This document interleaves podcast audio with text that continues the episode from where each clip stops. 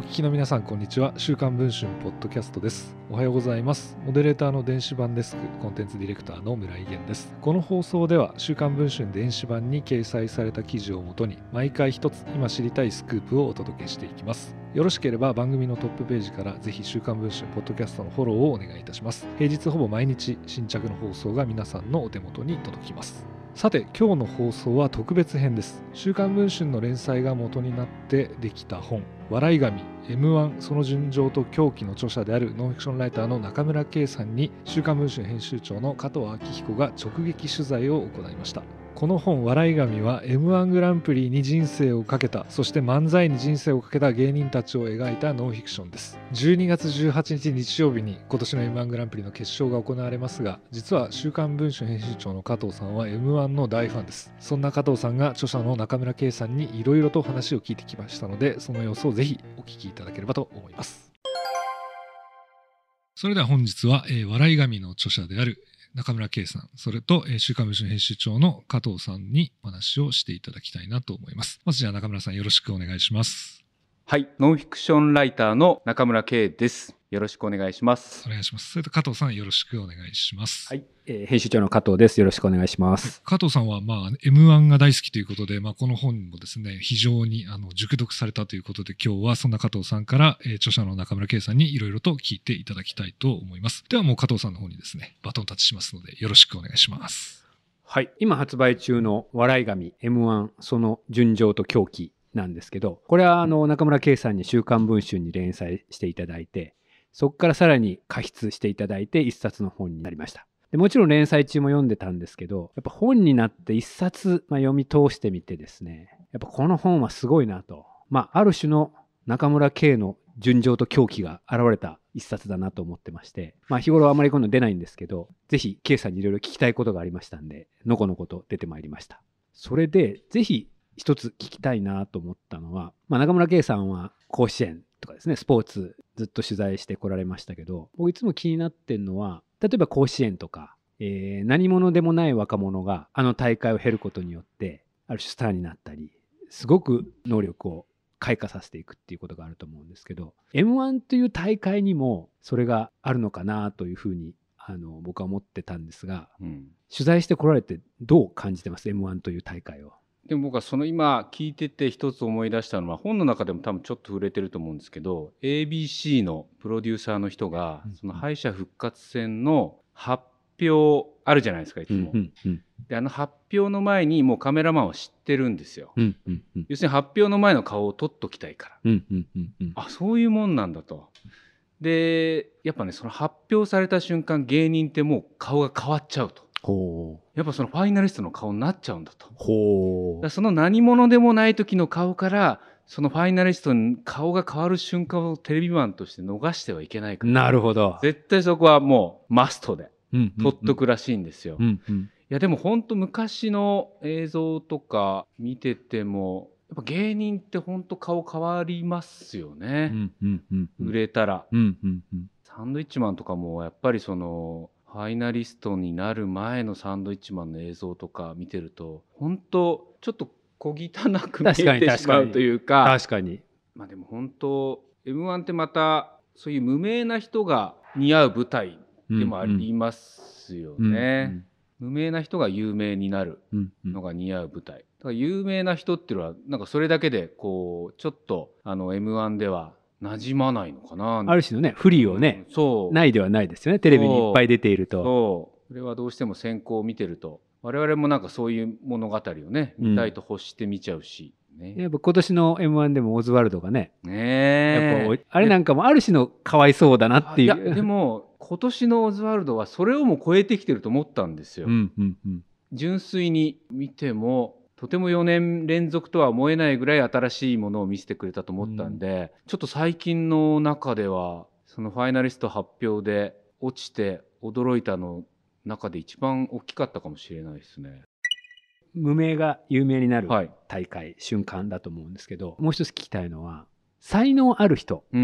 は、うん。うん、ある種それはきっかけに過ぎなくて m 1にしろ甲子園にしろ才能あるものが見出されるきっかけに過ぎなくて、はい、ある程度才能がある人は必ず売れていくのか、まあ逆説的に言うと才能ない人が勝てる大会ではないとは思うんですけど逆に言うと才能があれば必ず売れていくですか？お笑いは。それってよくこの笑いの世界だと、うんうん。僕ずっとオール巨人さんの連載を担当してるので、某雑誌で。うんうん。必ず笑いの世界ってすごくフェアだと。うんうんおもろいやつは絶対売れんねんみたいなことは昔からよく言われてたらしいんですよ、うん要するにジャッジが簡単じゃないですか。うんうんうん。お客さんが笑ってくれたらおもろいやつ。なるほどなるほど。芝居の上手い下手ってちょっと主観が入るじゃないですか,、うんうんうん。すごく笑い芸人ってフェアなんだって言うんですけどでもそれは多分巨人さんがいた時代ってもうだって同期巨人さん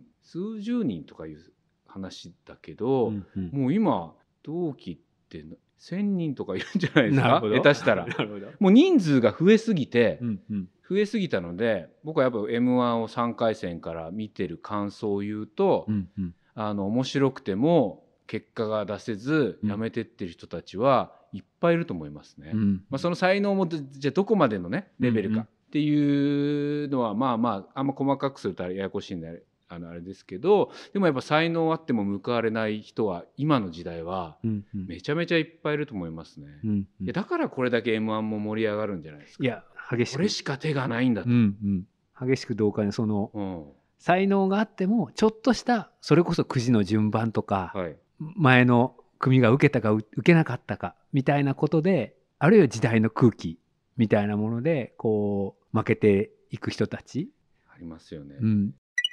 ある種の絶望を感じながらも夢を諦めなくてこう大会に臨む。それでもうなおかつ敗れる。この本ができたきっかけの一番最初の最初はプラスマイナスがはい。敗者復活ではい。ギリギリで負けてうん。いけなかった。それを一回書いていただいうん、たことが始まりだったと思うんですけど、あの漫才やっぱ僕の中でもいまだに一番じゃないかな。なんか漫才を見てて本当泣きそうになったというか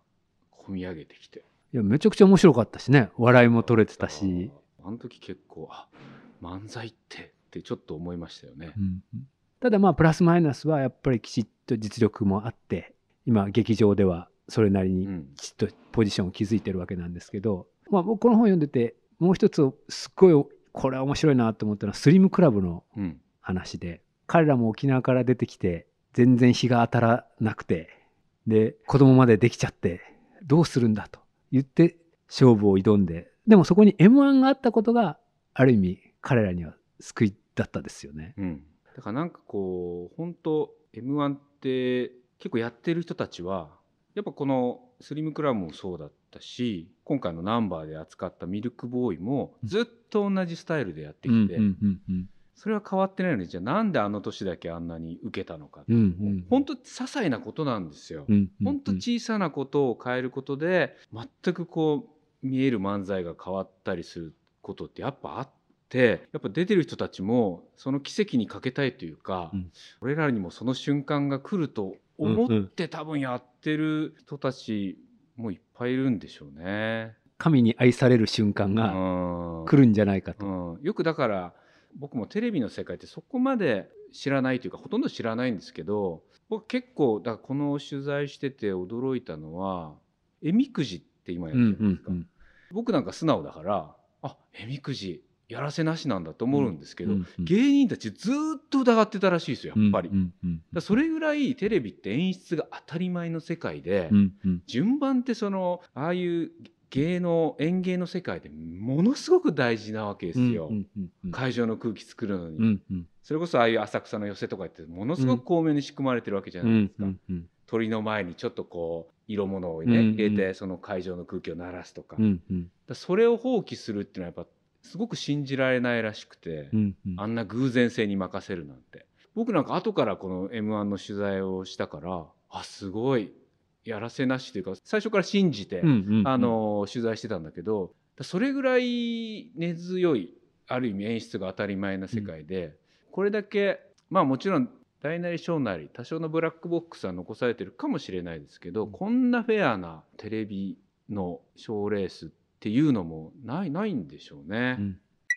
他局ではい。センターマイクのはい。エピソードがありましたよね。あの入ってない。入ってない、はいはいはい。スイッチが入ってない、はい。あれそれキングコングでしたっけ？はい。ああいうのを読んでてあなるほどなと。これ ABC の人の言葉かな、はい。我々はその m 1という大会を主催してんじゃなくて中継させていただいてるんだと、そう。大会を成功させればおのずとでもあれって本当面白かったですけど、うん。全然西の文化とやっぱ東の文化って違くて、うんうん。やっぱ東の文化の人たちはそれはある種テレビマンとしての仕事を放棄してんのと同じだって言うんですよ、そんな。サボってるやんかと。そう。我々がそのだから昔のあの賞レースじゃない時代のいろんな人気番組があって、うん。それで漫才がこう盛り上がってきたのは要するにじゃあ極端な話浅草の東洋館行ってね漫才を撮ってきてそれがあの視聴者が見ると思いますかと。うんうん。でそれを我々がこうショーアップしてテレビのコンテンツにしてきたっていうやっぱ自負があるんなるほどなるほどだからその m 1的な演出っていうのは東のテレビ版からすると信じられないらしいですよ。うんいや僕その意味でちょっと似てんなと思ったらやっぱ箱根駅伝はい、ちょうどあの池井戸潤さんが「週刊文春」はいで連載してくださってるんですけど、あれもまさに箱根駅伝を日本テレビが中継させてもらうというスタンスなんですね。うんだからそこは m 1と箱根駅伝ってちょっと似てんなと。ある種演出をしないうんうん、ということは？でもその甲子園と箱根駅伝と m 1ってすごい似ててああそうかそうか。その中継するだけっていうところもそうだし、うん。ただその3つの競技 m 1を競技と呼ぶと、うん。共通してる最大の演出は、うん。その本番が始まるまでに視聴者にその人間ドラマをもうこれでもかということをすり込むわけですよ。だからその野球知らない人でも甲子園見てたらあ島根県の県立高校ってことはそれはそれは道具がない中 練習時間もない中出てきたんだなと思って見るから、うん。野球知らない人も感情になるほどなるほどるんですよ。。うんうん。で m 1もそこはすごい巧みで予選からすごいそのドラマを流したり、うん。決勝の後にドキュメンタリー番組を作って、うんあのもう我々はだからあのいいっすよねあのドキュあのメンタリー。2時間だけ見てるわけじゃないんですよ。もう多分日本国民の中に m 1のドラマって甲子園とか箱根駅伝と同じようにもう多分売れてなくてあの アパートでね2人で共同生活しててああのミルクボーイのねそ家に帰った時にね奥さんが泣くシーンとかうもう共有されてるじゃないですか。いやいだからその演出っていうのはでも箱根駅伝もそうなるほどそうかもでしれない。うん、そこはやっぱ巧みな演出。だから何も決して本当にその撮ってるだけではなくてその前段階の仕込みがすごいと思ううんです。よ。ん、なるほどね。仕事してないように見せて実はすごいしてる。だって今回も7,000組以上出て回戦とかって僕も1回戦2回戦さすがに見に行く気しないですけど、うん1回戦とか200組以上とか9時間ぐらいかけてやるわけですよ。一うん。大会一会場、あんなの多分あのもう書類選考で落としていいレベル ほとんど落ちるわけですよ、うん。アマチュアで、うん。でも絶対そこをおろそかにしちゃいけないらしいです、その積み上げを。もうほぼ無駄じゃないかという。ほぼだってほぼ笑い起きないらしい、うん。うん1回戦なんて。でもそこをおろそかにしちゃいけないって。あれ、うん。あの規模でやっぱああいうだから本当決してあの 2, 2時間今3時間近いですか？決勝のあれだけじゃないんですよ、なるほど m ね。1スタッフがかけてる。もうその見えないところに膨大な。うんうん。でほとんどドキュメンタリーだってあんなたくさん組みしてほとんど放送されない確かにですらいや本当氷山の一角とか膨大な無駄の上のちょびっと顔を足して出してる3時間半だからあんなに熱量がなるほどね。高いんだと思いますけどね。それとあの、まあ、連載読んでって本になってみて連載の時にはなかったはい、ところでいいなと思ったのはキングコングの話でそもそもキングコングに聞こうと思った K さんがすごいなと、よかったですね。うんあれはなんで聞こうと思ったんですか？キングコングはやっぱ一番この世代の中で、うんあの嫉妬されてた2人なんですよ。あもう本当あのお約束のようにキングコングじゃないんやから。当時のその2000年代前半の大阪のその歌って踊ってこんなんがあったらあかんのやと。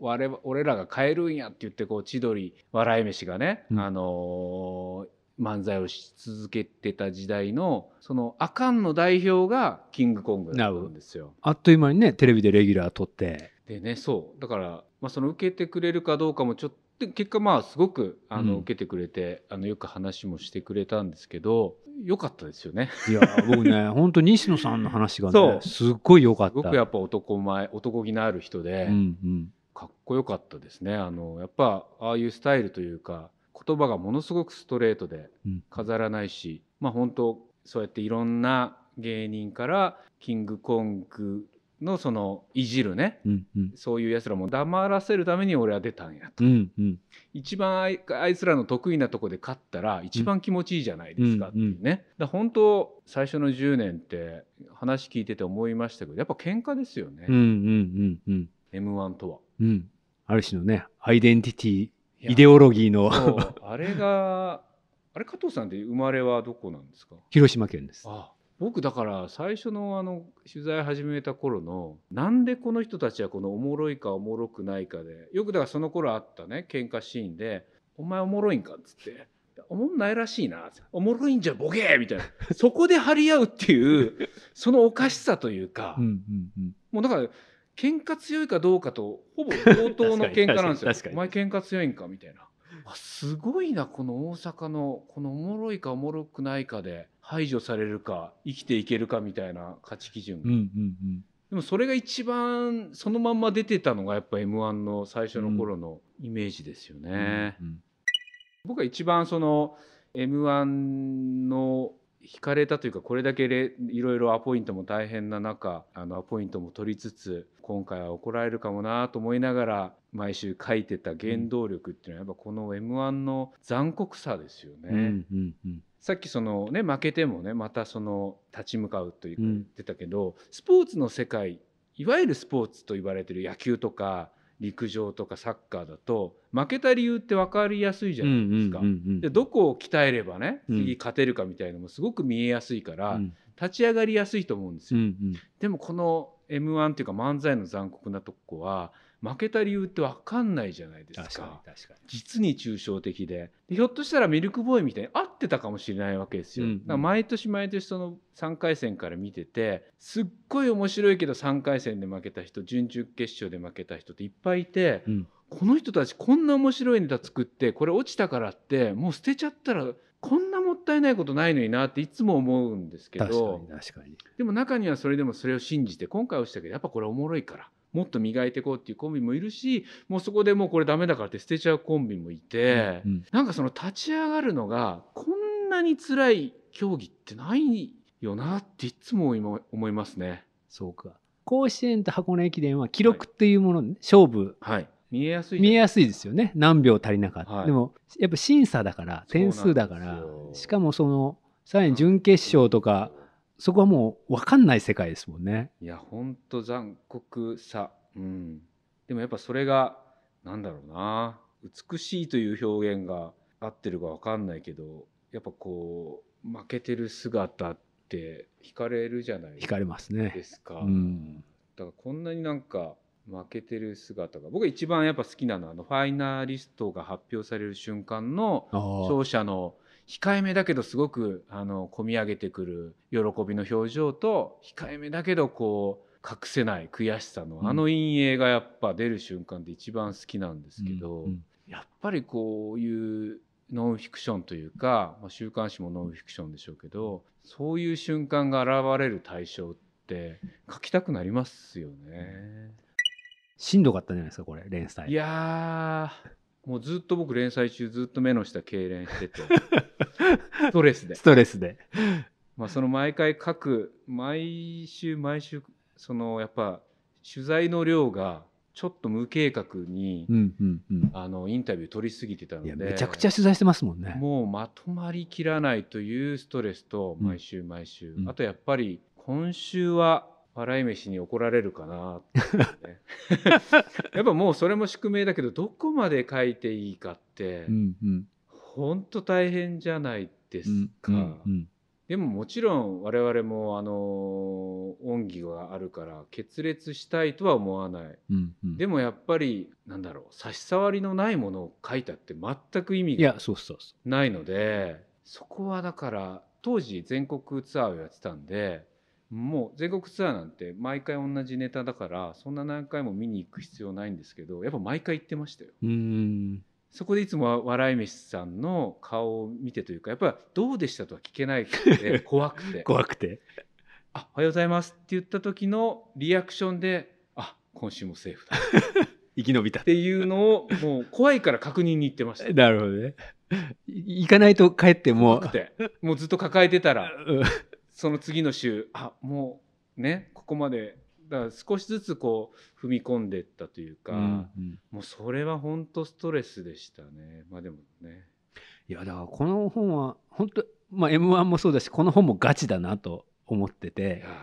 やあのなかなかねテレビに出てる方を本にするって本当にまあ難しくて、ですね。あの彼らももちろんそのイメージでそうなんですよ、ご飯を食べてるところもあるし、それをむやみやたらに土足で踏み込んではい、潰してもいけないし、はい。でも一方でじゃあ遠慮してうん、まあ何というんですか彼らの望むものを書いていたらそれはこういうノンフィクションにはならなかった。僕でもそう今思い出してこれはどっかで書きたかったけど書けなかった話なんですけどそのやっぱ何回かあるんですよ。あ哲夫さん西田さん大丈夫だと、うん。書いても大丈夫だと。そのつもりで話してるうんっていう瞬間はあったからもちろん書いてるみたいなのもあったんですけど一つすごくその中で後押しになったのは哲夫さんとプライベートでというか、うん飲んでる時があったんですよ。うんで他の放送作家さんの芸人とかもいてでそのそういうのがあるっていうから僕もそれ僕も行っていいですかって言ってで行ったんですよ。でなんとなくその場はもう回したいですよ。うんでもそれは無粋だという気持ちも働くじゃないですか。今回遠慮しとこうと。思ってて2時間ぐらい経ったら哲夫さんが「俺ちょっと今回納得いかんことがあるんや」と一つ。って言われて「うん。え何?」と思ったら「なんで回しとかんのや」と「IC を。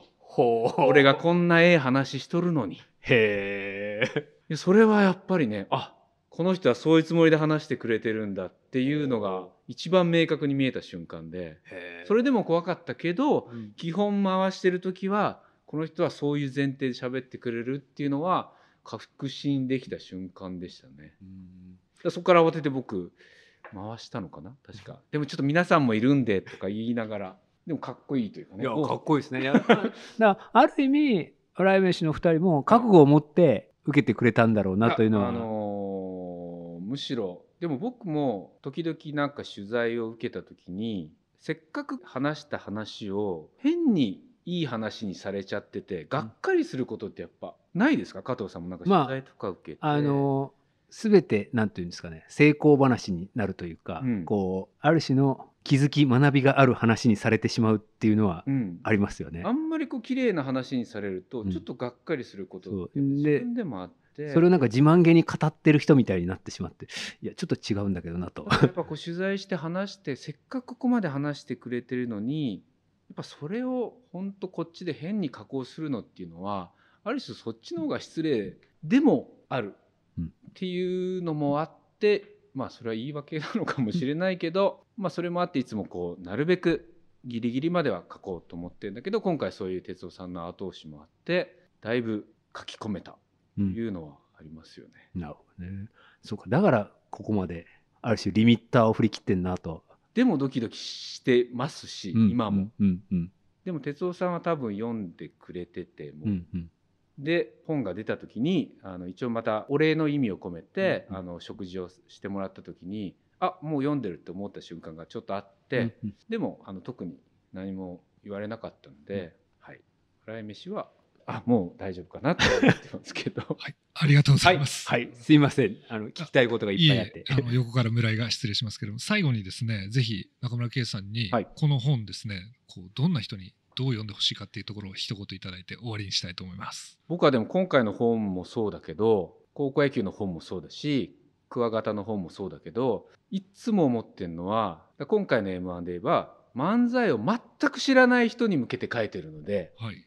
高校野球の場合もそうだったけど、だから僕これ出だしで笑い飯ができてきた時に、はいあえて2行目に「笑い飯と読む」ってわざわざ書いてるのも、やっぱ笑い飯って最初パッて漢字見た時に多分読める人そういないと思うんですよ。知らないとねそうですよね。だ本当に、ま、僕も漫才全く知らないところからこうやってのめり込んだしもうなんとなくこうやってあの漫才の本出すと感想とかで漫才好きな人は必読ですとか書かれる。だからちょっと テンション落ちちゃうんですよ。はい。いや違うんだと。